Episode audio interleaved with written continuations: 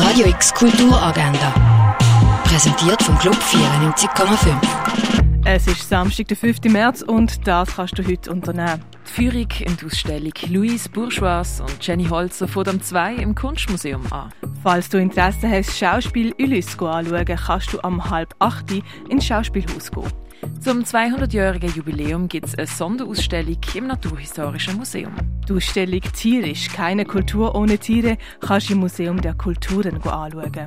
Die Bilder von der bedeutenden Malerin Georgia O'Keeffe werden in der Fondation Bayerlo ausgestellt. Die neuen Werke von der Schweizer KünstlerInnen Marc Lee, Chloé Delarue und Laurent Güdel kannst du im Haus der elektronischen Künste bestaunen. Le Définitif, c'est le Provisoire heisst die Ausstellung im Museum d'Angele, wo dem Künstler Jean d'Angele gewidmet ist. Die Ausstellung in Lyon von des kannst du in der Kunsthalle anschauen. Und was es braucht, dass aus einem Tier ein Wirkstoff wird, das kannst du im Pharmaziemuseum erfahren. Radio X Kulturagenda.